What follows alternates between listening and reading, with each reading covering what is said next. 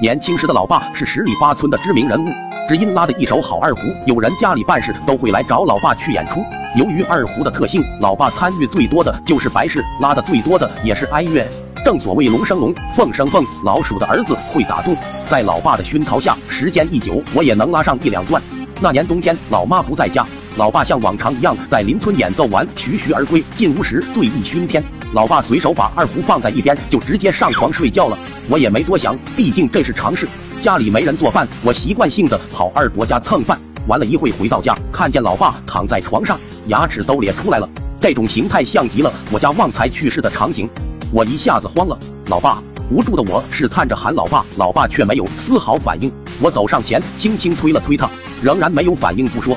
摸到老爸的手，使我心如冰窖。老爸的手冷冰冰，再摸摸老爸的脸，依旧冷冰冰、凉凉的。老爸刺痛着我的心。喝酒喝死人的事，不是没听说过。再加上这寒冬腊月，老爸这次估计真的凉凉了。想到这，我一阵发寒，眼泪如同决堤的河，转身就想往二伯家跑。可就在我转身之际，我看到了老爸随手放置的二胡。天地良心呐！不知道哪位神仙路过时，把我的神经搭错了。我居然在万念俱灰的悲痛中，想要演奏一曲为老爸送行。伤心的看看床上凉凉的老爸，再看看地上的二胡，我稳定心神，走到老爸身边，用被子把老爸从头到尾盖得严严实实，再拿起二胡，一时间哀乐和我悲痛的哭喊声交杂在一起。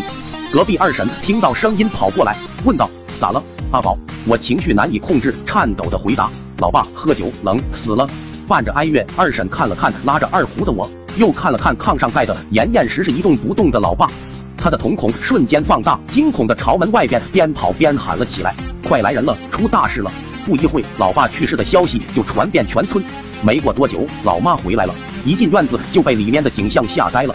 院子里站着好多人，堂屋门口还放了好多火纸和花圈，连我二伯都来了。二伯看了看我妈，悲伤的说道：“弟妹啊，节哀顺变。”我们都知道了，孩子他爸太突然了。哎，老妈听完二伯的话，又看了看周围的场景，眼前一黑，差点晕了过去，踉踉跄跄的走进了堂屋。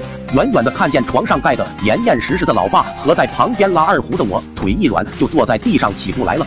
就在这时，外面突然就放了一挂鞭炮，同时响起了唢呐声。老爸也终于被吵醒了，心想着谁家又有人去世了，自己得赶紧起床干活。刚坐起来，就看到拉着二胡的我和坐在地上的老妈。老爸有点懵：“你们在干嘛？” 我一看就知道坏事了。原本婆娑的泪眼变得有些呆滞，手更是不听使唤的停下了拉着哀乐的二胡。老妈则是直接晕了过去。老爸看我们半天不说话，就往院子里走。院子里的众人本来还沉浸在唢呐的哀乐之中，突然就看见了老爸活生生的出现在他们面前。刹那间，整个院子都安静了。片刻之后，就有人叫道：“鬼啊！”接着，院子里面的人一哄而散，只留下二伯他们几个人。老爸就问二伯咋回事，二伯也是一脸懵：“你不是喝酒喝死了吗？”接着他们就转头看向我。后来就不用说了，二伯请的唢呐队和大家买的花圈、火纸，差点就给我用上。